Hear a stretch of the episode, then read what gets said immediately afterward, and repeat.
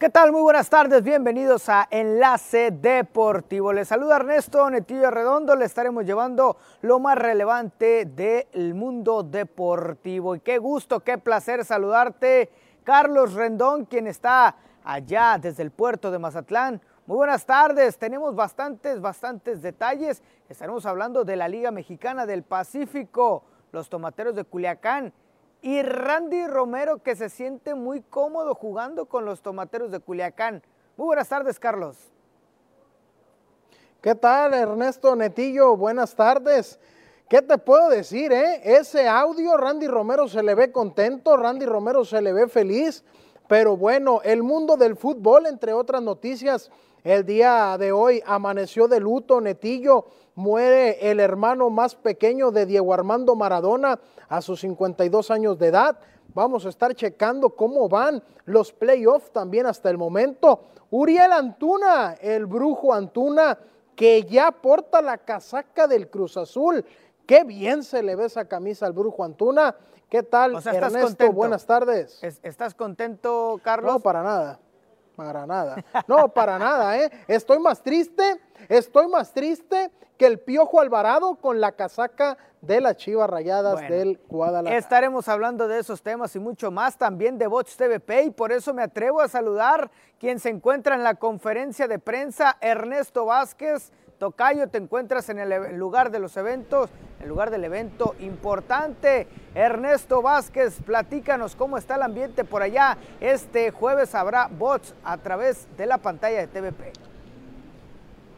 ¿Qué tal compañeros? Muy pero muy buenas tardes a la gente que nos ve en Sinaloa y Sonora. Sin duda alguna, ¿no? Nos encontramos en el Hotel Sede de lo que viene a ser la, la pelea. En un momento más va a arrancar la conferencia de prensa de la función denominada El Último Knockout del 2021, donde Pedro el Pedrín Guevara va a ser el estelar, el ex campeón del mundo que por cierto en este año cumple siete años, si no me equivoco, ¿no? De haberse coronado campeón del mundo en lo que fue en tierras niponas ante Akira Yagachi. Lo tendremos este este jueves a través de la señal de TVP. Y acá tendremos, tenemos al Pedrín aquí adelante. Pedrín, ¿cómo estás? Muy buenas tardes. Ya listo para lo que será la función de este jueves a 30 de diciembre. Así que a poder disfrutar de lo que viene a ser buen box aquí en el puerto de Mazatlán. Claro que sí, ya para cerrar este 2021, eh, después del año pasado que no hubo nada de box, desde el enero creo, desde que arrancó el año hasta todo este 2021, pues vamos a arrancar con todo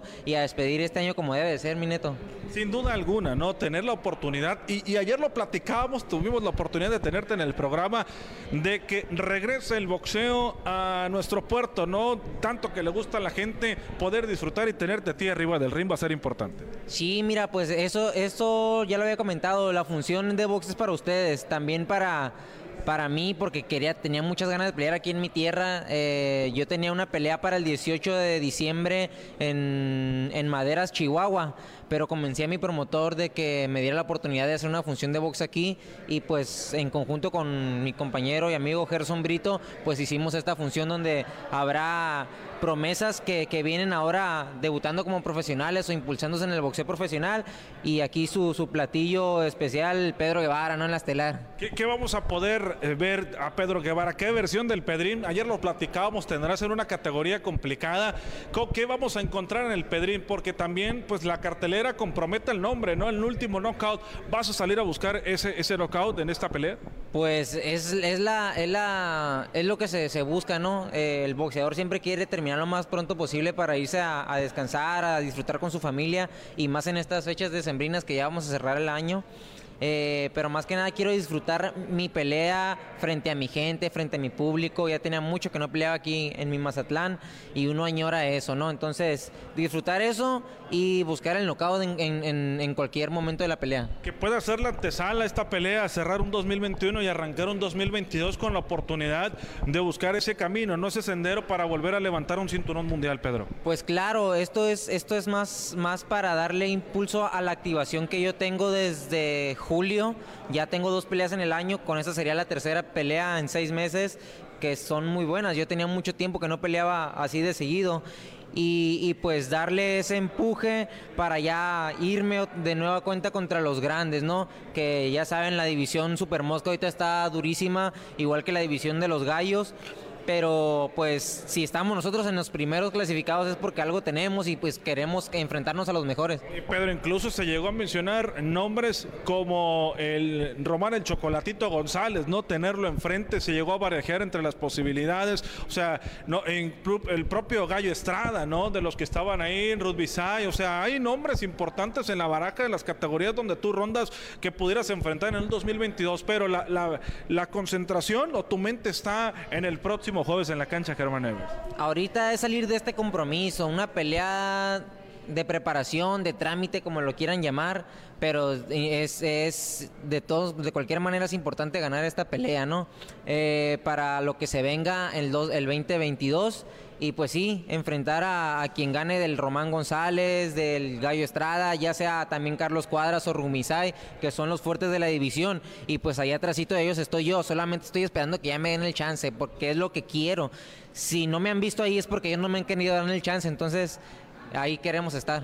Oigan, muchachos, compañeros, Netillo, Carlos, pues acá tengo al Pedrín, no sé si quieran preguntarles algo referente a lo que viene a ser. La conferencia de prensa está a punto de arrancar, mañana es el pesaje y el jueves la función. No sé, Netillo, Carlos, algo que le quieran preguntar, yo se lo hago llegar. Fíjate, ya, ya ha platicado, creo, bastante, ¿no? Pero qué importante el tema de su preparación, de, de lo que quiere hacer, de qué sigue, ¿no? Para el mismo Pedro Guevara, ¿qué sigue? Porque ya después de haber sido campeón del mundo y ahorita luchar en su casa con su gente, pues ¿qué sigue? No? ¿Qué, es lo que ve más adelante? obviamente buscar campeonatos, pero ¿con qué objetivo? Buscar qué unificar, buscar algo más importante, ¿no? Eso es lo que yo le preguntaría. Perfecto, me pregunta mi compañero de Culiacán que qué es lo que viene para ti, Pedrina. Hablábamos de una proyección, pero ¿cuál sería el futuro más cercano que tengas para ti, Pedro Guevara, eh, en lo que viene a ser tu carrera del boxeo? Por lo cercano y por lo que ya hemos platicado, que fuimos a la convención el mes pasado, a la convención del Consejo Mundial de Boxeo, ahí me dieron... Eh, Tienes buena relación con Sulaimán, ¿no? Claro que sí, tenemos buena relación con la familia Sulaimán, sobre todo con el señor Mauricio, y pues me dieron la oportunidad de, enfrentarme en una eliminatoria contra el campeón plata, se llama Fernando Martínez, es argentino, eh, ganarle a él sería eh, pues poder enfrentarme con cualquiera de los campeones, ¿no? De los que están, bueno, ya sea Gallo o, quien gane de Rubinsa y Cuadras. Entonces ese es el, futuro cercano que tenemos y pues esperemos ya sea este, ya en marzo en esa función de chocolate contra gallo. Perfecto. Carlos, ¿qué le gustas preguntar aquí al ex campeón del mundo de peso minimosca? Fíjate Ernesto, yo creo que, que las respuestas han sido amplias, las respuestas han sido claras. Conocemos al Pedrín Guevara, un ex campeón del mundo, un, peleador bastante veloz, que con buen golpe sobre todo. Eh, yo no tengo preguntas, se ha expresado de una excelente manera. Desearle lo mejor, vamos a estar presentes el día jueves y toda la suerte para el Pedrín Guevara en su casa. Perfecto, pues desearte toda la suerte, dice Carlos, y sobre todo invitar a la afición jueves para que vaya. La venta de boletos ya está disponible y poder disfrutar allá en el Coloso de la Avenida Zaragoza, en la cancha Germán Evers, eh, estar ahí presentes, ¿no? Así es, ya en la mítica Germán Evers, ¿no? Porque ahí ah, hubo peleas de leyenda, peleas legendarias, peleadores locales de aquí de Mazatlán y pues ahí vamos a estar presentándonos, que ya estuvimos, ya hemos estado en otras ocasiones, pero contentos, contentos, la neta, de estar ahí en la Germán Evers. Y muchísimas gracias, mis amigos. Los esperamos el día jueves a las 6 de la tarde, el 30 de diciembre, ahí en la Germán Evers. Ánimo y con todo en el box. Ahí está Pedro el Pedrín Guevara, jueves 30 de diciembre, el último knockout del 2021 y vaya que es difícil pelear por estas fechas porque hay que sacrificar pues comida, familia, bebida, todo, ¿no? Hay que sacrificar. Pedrín, muchas gracias, no mucha suerte. Nos quedamos a la conferencia de prensa, se va a transmitir en vivo a través de Facebook, así que estése pendiente. Jóvenes, los dejo, voy de regreso allá al estudio con ustedes. Gracias Ernesto, gracias por toda la información. Pues ahí está el próximo 30, 30 de diciembre en la cancha Germán Evers, ya lo decía Ernesto Vázquez con Pedro Pedrín Guevara será quien protagonizará este, este combate de eh, todos los detalles de este combate, pues los estará viviendo a través de Deportes Deportes TVP en Facebook, así que no sobre se todo, nosotros vamos a ir a la primera pausa, señor productor, vamos a ir a la primera pausa y regresamos ya con todos los temas también de la Liga Mexicana del Pacífico, así que eh, Carlos, mm, que no se despeguen porque vamos a estar hablando de ese tema de Randy Romero y hay otros temas que también en la Liga Mexicana del Pacífico se van a estar tocando. Bueno, vamos a la pausa. Sí. Vamos a la pausa.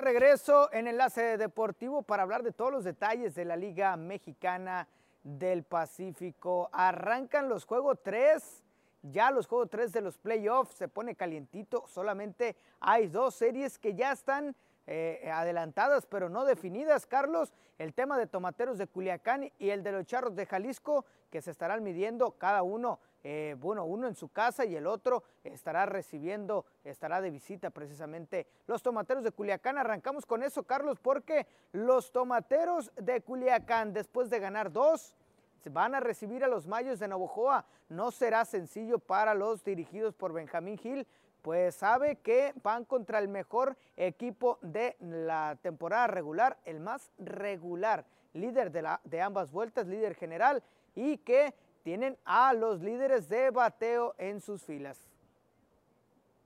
Fíjate, Netillo, qué importante es este juego 3, sobre todo en caso de que Mayos de Navojoa gane este partido, puede tomar eh, eso que le hizo falta en el primero y el segundo, que fue la confianza. Yo creo que aquí el punto extra que tiene Tomateros de Culiacán es la experiencia de los jugadores y sobre todo la de su manejador. Benjamín Gil, aquí este manager que está sacando el callo, como dicen por ahí. Qué importante va a ser para Benjamín Gil Netillo saber hasta cuándo aguantarle a su picheo abridor, que fueron de las cosas que se le castigó a lo largo de la temporada regular. Y otra cosa que ya lo comentas, ojo, ojo con Tirso Ornelas y con Kyle Martin, que han estado apagados los primeros dos partidos. Para mí, estos dos jugadores son de vital importancia. No lo son todo en el equipo, pero sí son de vital importancia. Aparte, el picheo abridor de Mayos de Navojoa y lo que te pueda generar el cuadro a la ofensiva y a la defensiva. Mira, qué importante lo que mencionas, ¿no? Porque Kyle Martin y Tirso Ornelas, dos de los elementos que hicieron gran daño a lo largo de la temporada regular. Pero qué hablar del picheo de Tomateros. Ojo, Tomateros ya mandó a sus dos cartas fuertes, a los dos Manis, tanto Manny Bañuelos como Manny Barreda en los dos primeros juegos. Manny Barreda y fue el que mejor se vio en el primer juego. Manny Bañuelos que sale sin decisión. Pero ojo también con el tema de estos dos peloteros que ya mencionas de los Mayos de Navajoa y que hoy va Anthony Vázquez. Hoy no va una de las mejores cartas en el resto de la temporada, pero es conocido pues, como el Mister Post Temporadas, el que es especialista eh, en este tipo de eventos, así que podemos ver algo interesante. Después vendrá Edgar Arredondo y se volverá a repetir la, rotación de estos cuatro que manda Benjamín Gil. Es importante que Anthony Vázquez salga con confianza, salga eh, tranquilo, salga con, con, con tranquilidad, porque la verdad creo que tiene con qué, pero eh, los mayos no van a permitir un tercero de manera de hilar tercer, tercer derrota, creo que va a ser difícil y más porque en este estadio casi no se han enfrentado los mayos y los tomateros, se han enfrentado más en el ciclón Echeverría, así que vamos a ver cómo se desarrolla este partido porque tomateros que no manda a sus cartas fuertes en temporada regular, ojo, lo digo entre comillas, veremos si Anthony Vázquez sale y se faja contra una de las mejores ofensivas que hay durante toda la temporada. Fíjate, importante lo que comentas lo de Anthony Vázquez, si bien este jugador en lo que va en lo que va su carrera con Tomateros se le ha conocido por eso, por lanzar grandes partidos a la hora cero, sobre todo en la postemporada. Ojo también, Netillo, porque Tomateros ya barrió en rol regular al conjunto de los Mayos de Navojoa. Hay que recordar que ya le ganó tres juegos al hilo. Entonces, para mí este juego 3 es de vital importancia, porque en caso de que Mayos de Navojoa lo pierda, dudo que tenga las agallas, no es imposible, pero por lo que ha sido este equipo, dudo, dudo que se pueda levantar de un 3-0. Ramiro Peña, Sebastián Elizalde, el mismo Randy Romero, son jugadores que en la postemporada te dan unos partidos, Netillo, que ya los hemos visto. Tomateros, si sigue con esta racha tan ganadora, con estos jugadores bateando a la hora cero, sobre todo con su relevo, lanzando entradas efectivas, el mismo Baldonado, ojo con Tomateros, porque lo veo como un fiel candidato por el tricampeonato. ¿eh? Mira, aquí estamos viendo los números de, de, cada uno de los equipos en los primeros dos juegos, están muy parejos. En el tema de cuadrangulares, Navojoa se lleva totalmente los números con 4, 18 hits para cada uno. Punto 231 es el porcentaje de Navojoa y punto 250 de los tomateros de Culiacán. Está muy pareja y allí están las bases por bola y los ponches. Están muy parejos con 10 bases por bola y 12 por cada uno. Está con 21 el, conjunto de, de el detalle, y, y, 19 tomateros de Culiacán, ¿no? El detalle aquí, Netillo, sería ¿qué, qué puede hacer Matías Carrillo si tu cuarto y tercer bat están completamente apagados? ¿Cuál, cuál sería la pócima secreta que puede usar el manager de los Mayos de Navajoa para poder revertir lo que está haciendo Tomateros de Culiacán? Porque hay que ser sinceros, el, Es que el line-up que te ¿eh? presenta Eh. Tomateros de Culiacán es más extenso que el te- que te presenta Mayos de Navajoa. Claro. Si no te batea el Joe Meneses o el mismo Sebastián Elizalde, te puede batear los demás jugadores. Pero, ¿qué pasa con Mayos de Navajoa? ¿Qué tiene que empezar a hacer Mayos Netillo, sobre todo en el estadio de Tomateros de Culiacán? Mira, yo creo que hay, que- hay que buscar, ahí los, los, los mayos de Navojoa tendrían que buscar hacer contacto eh, a la hora cero, ¿no? Eh, hacer contacto en los momentos, en el momento indicado. Y ojo, porque hay un, hay un nombre que aquí aparecía en pantalla que no ha levantado tanto polvo, como se dice, sino que se ha mantenido con un bajo perfil, es José Guadalupe Chávez, quien en las, en dos series hizo, hizo cosas interesantes, incluso en la última serie contra Charros de Jalisco también llamando la atención. Conecta cuadrangular en el segundo de la serie y pone arriba eh, parcialmente la victoria, se la da a Tomateros en ese momento, pero lo de José Guadalupe a la defensiva ha sido importante y también a la hora de batear. Fíjese que hubo un, un jugador que está reforzando a Tomateros de Culiacán y que a la hora de batear como primer bat también ha puesto grandes números ya en dos partidos y se trata de Randy Romero, que a la hora de llegar dijo, me siento cómodo y quién no quisiera estar jugando con este tipo de Oye, jugadores. Netillo, vamos, a, vamos a escucharlo, ¿te Fíjate parece? lo que... Sí, está bien, vamos.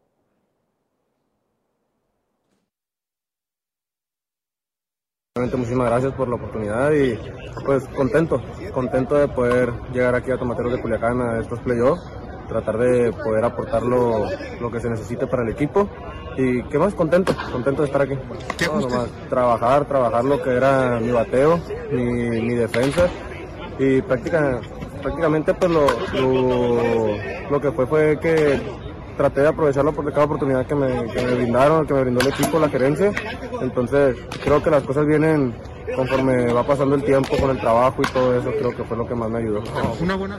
Jugar con, con esta clase de, con esta clase de jugadores que es Ramiro Peña y todo, todos ellos, me siento, me siento muy a gusto, más porque ya había una algo ahí con ellos de enfrentarnos en contra y platicar un rato, pero muy, muy contento y agradecido con ellos por la confianza que me están dando y que me están arropando con ellos. Pues ahí están las palabras de Randy Romero, quien en temporada regular jugaba con los Venados de Mazatlán, Carlos, y que puso grandes números, 81 hits, tercer lugar, Fíjate. imparables, ¿eh? Y ya está con la mejor franela. Ah, bueno, no voy a decir que la mejor, sino que la de los tomateros de Culiacán. y que se siente cómodo, ¿eh? Se siente cómodo, está emocionado, quiere jugar con este tipo de jugadores. Así lo dice él, no lo estoy diciendo yo, lo dice él. ¿Quién no quisiera estar jugando con este tipo de jugadores?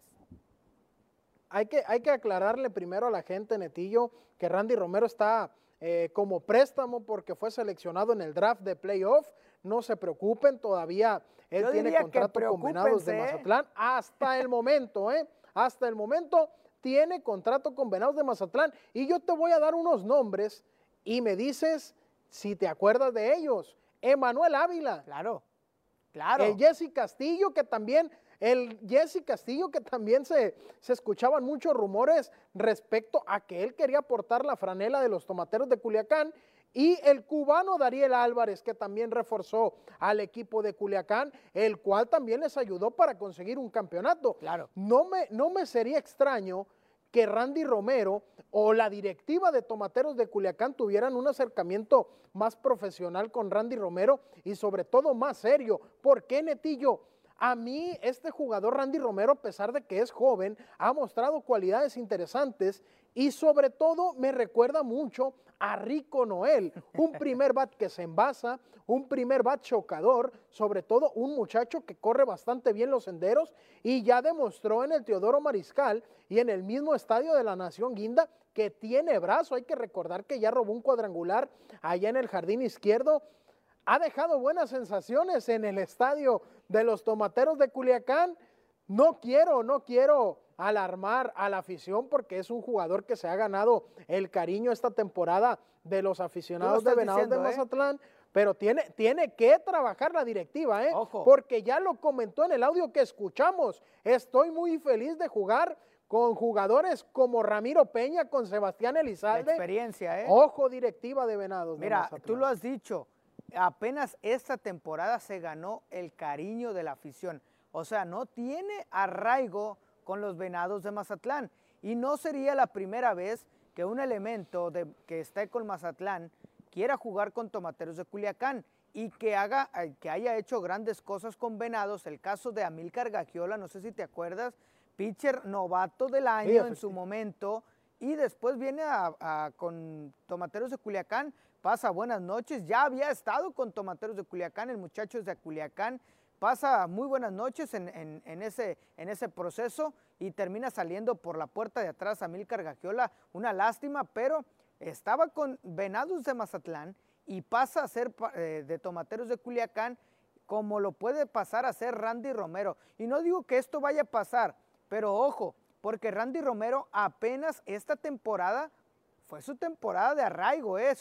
fue su mejor temporada, porque había tenido temporadas como suplente, que entraba de emergente, que, hacía, que ponía algunos números, sí, pero ya esta temporada ya fue titular con los Venados de Mazatlán y los Venados no han hecho muestra de buenas negociaciones en la directiva, eh. Ojo, porque ahí digo, hay que en alguna en alguna negociación, mira, acá está Alan Sánchez, está el mismo eh, este, eh, hay otros elementos que Diego Madero eh, también. Diego Madero, ¿por qué no? O sea, que pueden entrar en intercambio, ¿eh? Ojo con Tomateros que hace ese intercambio y cubre esa posición con un nacional, con un nacional, uno más para la lista de los Tomateros de Culiacán. Fíjate, digo, hay que, hay que aclarar que, que estos son eh, suposiciones, no, no, no hay que decir que ya hay una negociación.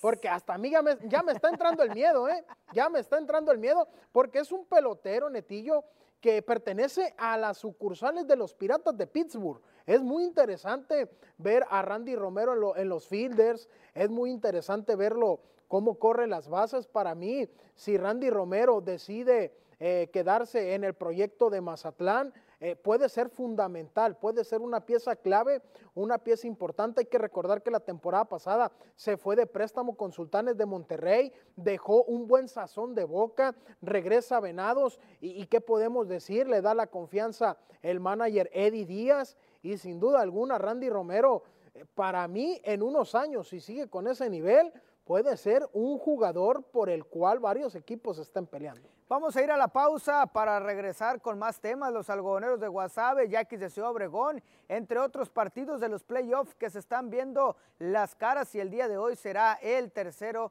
de la serie. Vamos a la pausa.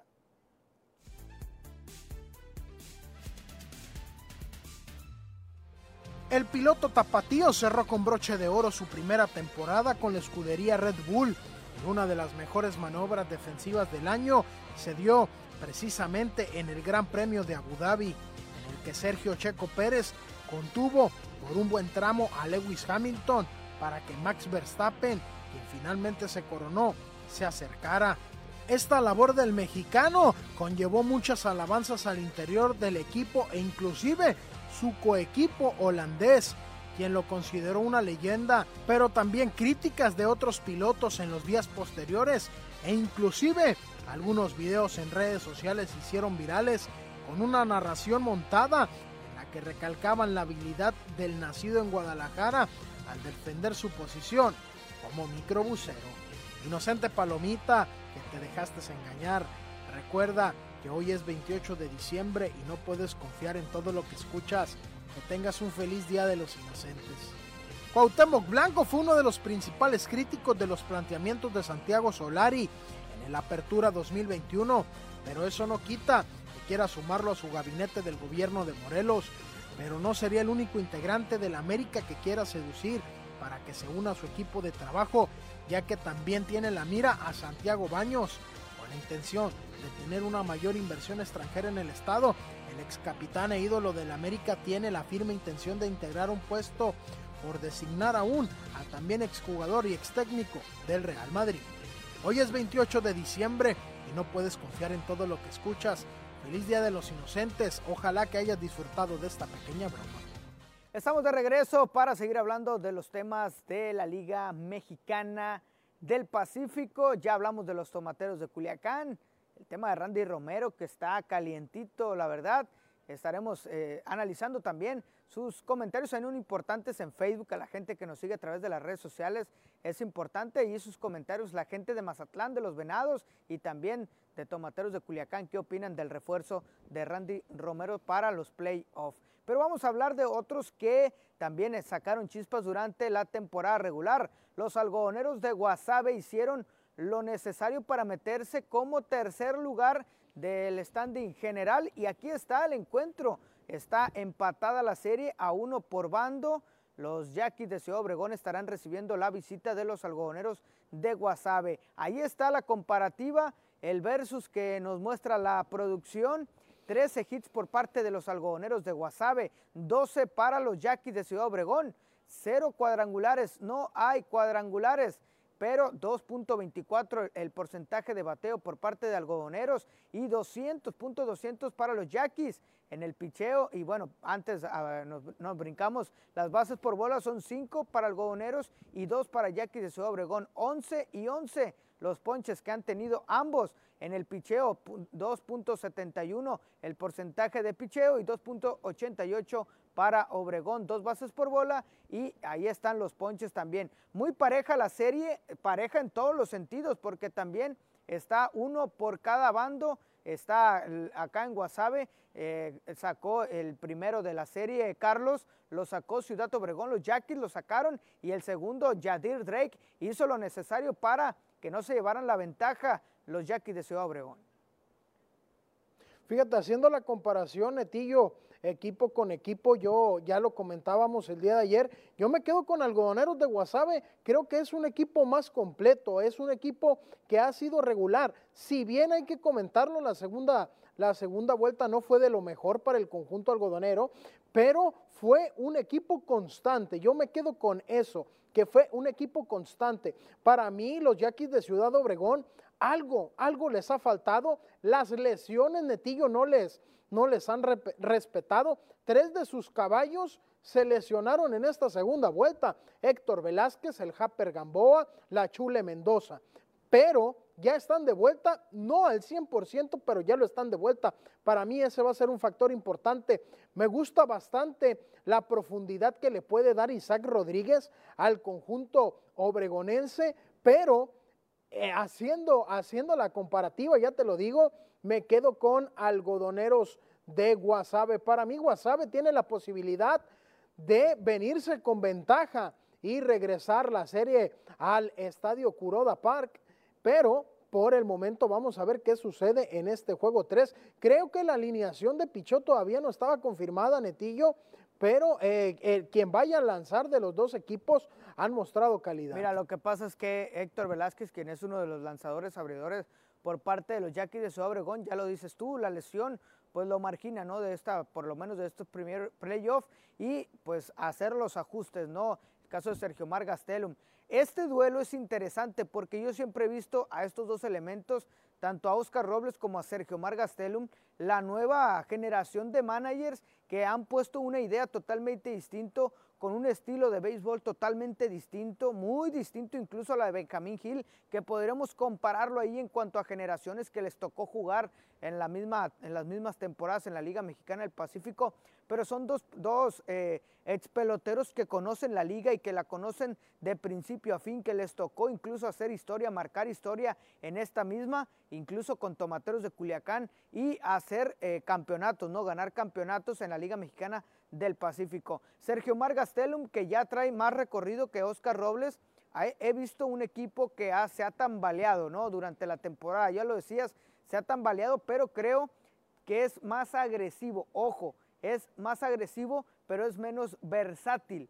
Esa es la palabra que, se tiene, hace chiquito, que tiene ¿eh? algodoneros, ¿eh? Eh, que es versátil, algodoneros es más versátil porque de repente te juega al contacto, pero si no, aparece un Pony Quiroz que llegó de refuerzo y si no está el mismo eh, Jesse Castillo, Yadir Drake, si no está eh, Ángel Erro, está Marco Jaime, tiene una profundidad en el line-up muy, muy importante, mucho más, más importante para mí, que es lo que yo opino, es lo que yo he visto en estos algodoneros que le da la ventaja sobre los Yaquis de Ciudad Obregón, pero ojo porque la agresividad está totalmente del lado de los Yaquis de Ciudad Obregón. Cuando ataca Yaquis es muy, muy difícil que alguien lo pare.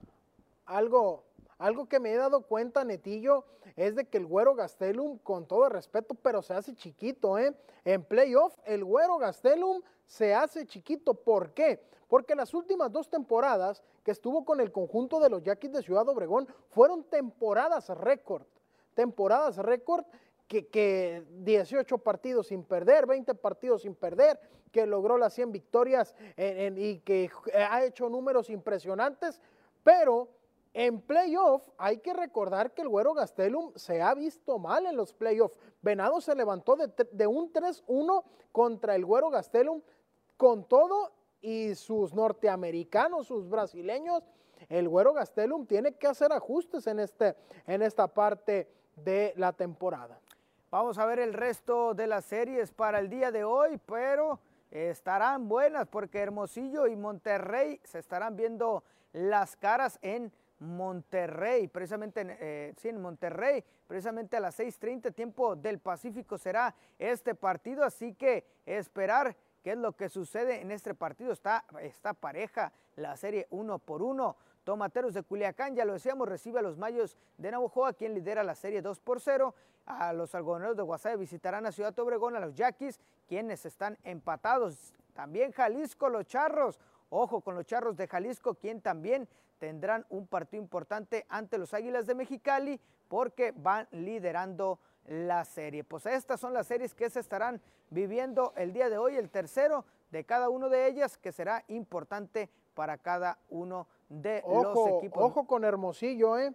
Sí, sí, Hermosillo. Ojo con Hermosillo, Netillo. Ojo. Que si logra superar a Sultanes de Monterrey, que a pesar de que es una nómina no tan impresionante, está repleta de jugadores experimentados. Si Hermosillo pasa, lo veo como fiel candidato a campeón. Y si pasa Tomateros, y si pasa Algodoneros, entonces ya veremos quién es el que pasa. Esto apenas va empezando, los playoffs apenas están empezando. Vamos a ir a la pausa y regresamos con más detalles de la información deportiva.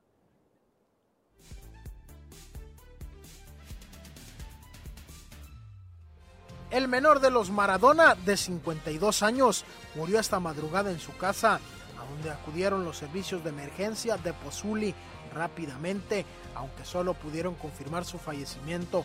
Según las fuentes, que aseguran que Maradona tenía previsto someterse a exámenes cardíacos en breve.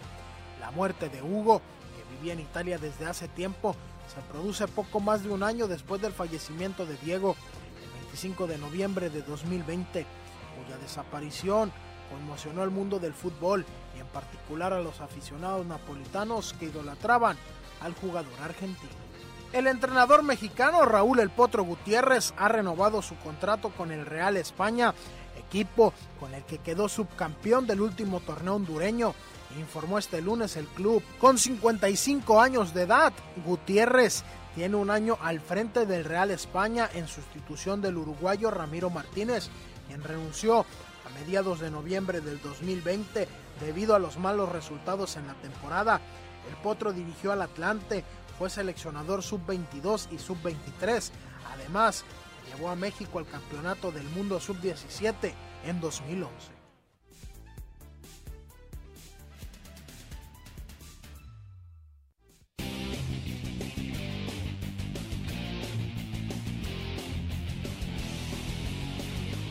Estamos de regreso para seguir con más detalles de la información. Y hay refuerzos y hay movimientos. Y van, vienen, entran, salen, confirman. Y los que no se rumoran. ¿Qué pasó en Cruz Azul, Carlos? Que le llegaron un paquete interesante. Y ahí aparecen en pantalla Alejandro Mayorga y Uriel Antuna, ya se vieron en el aeropuerto de la Ciudad de México vestidos con esos colores que te enamoran, Carlos, esos colores que te gustan, los colores del Cruz Azul. Alejandro Mayorga y Uriel Antuna llegan procedentes del Chivas, de Chivas Rayadas del Guadalajara. ¿Te gusta o no te gusta? Fíjate, el día de hoy, Netillo, iba a volver a hacerle así. Nada más que solamente estamos tú y yo. Pero estas imágenes, estas imágenes me causan, no sé si ganas de llorar, pero no de la emoción, ¿eh? ¿No te, Al ah, o sea, ¿no te Brujo? Antuna nadie Yo lo pensé quiere. que te agradaba, ¿eh? Al Brujo Antuna nadie lo quiere. Si no lo quiso el conjunto del Guadalajara, un conjunto que apenas pasó al repechaje del fútbol mexicano, imagínate el conjunto de Cruz Azul que está obligado a ser campeón cada seis meses. Para mí lo del Brujo Antuna no, no tengo, no tengo palabras para describirlo.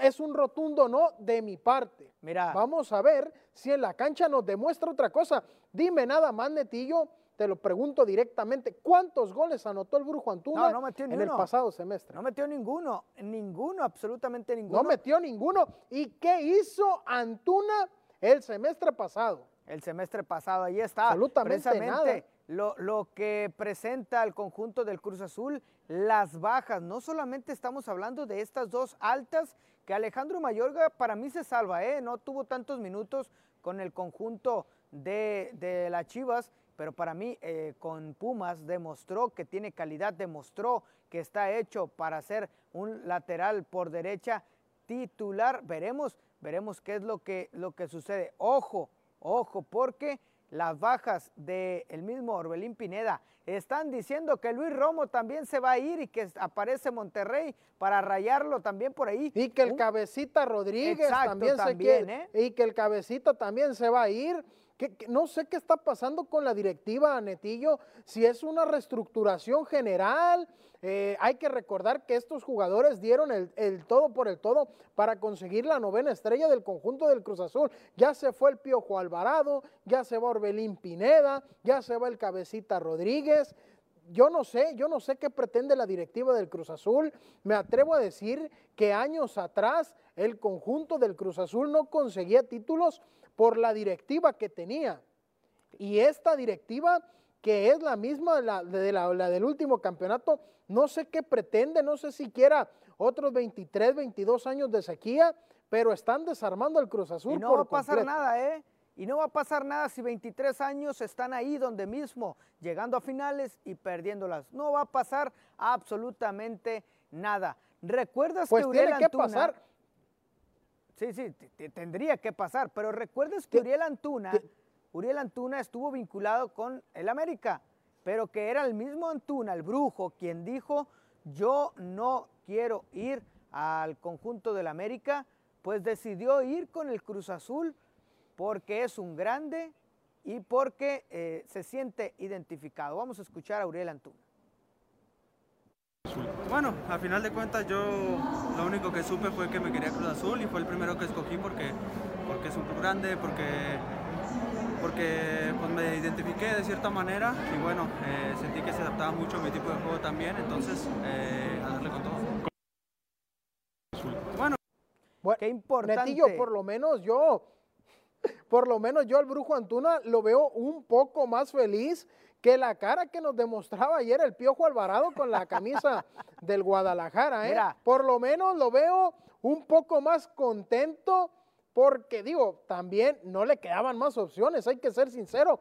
El Brujo Antuna se está cerrando las puertas en bastantes equipos por las declaraciones que da. Mira, qué, qué importante porque el tema había sido económico con el tema del América. Espero Cruz Azul no lo esté consintiendo con ese mismo tema hasta ver qué es lo que va a resolver en la cancha, cómo va a ir poco a poco. Vamos a ir a la pausa, pero también hay información que más adelante le va a interesar le va a interesar. Así que vamos a la pausa, Carlos, porque la gente se tiene que quedar con lo siguiente que venimos. Así que pausa y regresamos.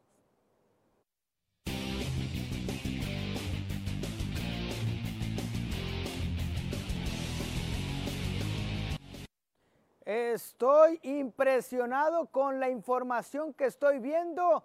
Dorados de Sinaloa será un equipo de primera división.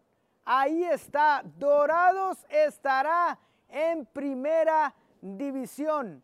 Cuando sea Sí. el ganador de la Liga de Expansión de Campeón de Campeones. No, Netillo. No, hombre, inocente palomita, es 28 de diciembre, gente. No, no, esto no. no, no se lo vaya usted a creer. Ojalá. El deseo de mi corazón es que Dorados esté en primera división, pero inocente palomita. Carlos, Hay, hay bromas, hay bromas que dan gusto, hay bromas que te alegran el día, hay bromas que sin duda alguna te sacan una sonrisa.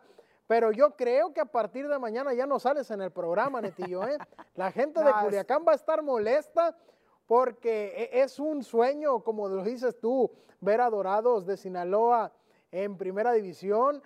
El público ha respondido, el público ha estado con ellos a lo largo de este torneo. Pero bueno, el chiste es sacarnos una sonrisa, ya lo hiciste.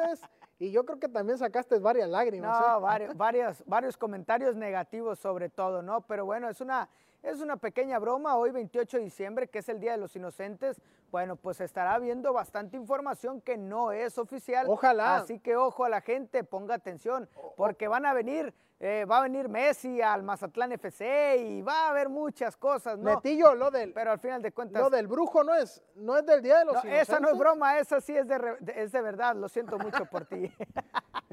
Y eso sí parece más broma que, que la que acabas de lanzar. No, pues ni modo, ¿qué te, te toca? Te toca recibirlo con tu equipo, de- del equipo de tus amores. Vamos a ir a una pausa y regresamos con más, así que no se despegue de Enlace Deportivo.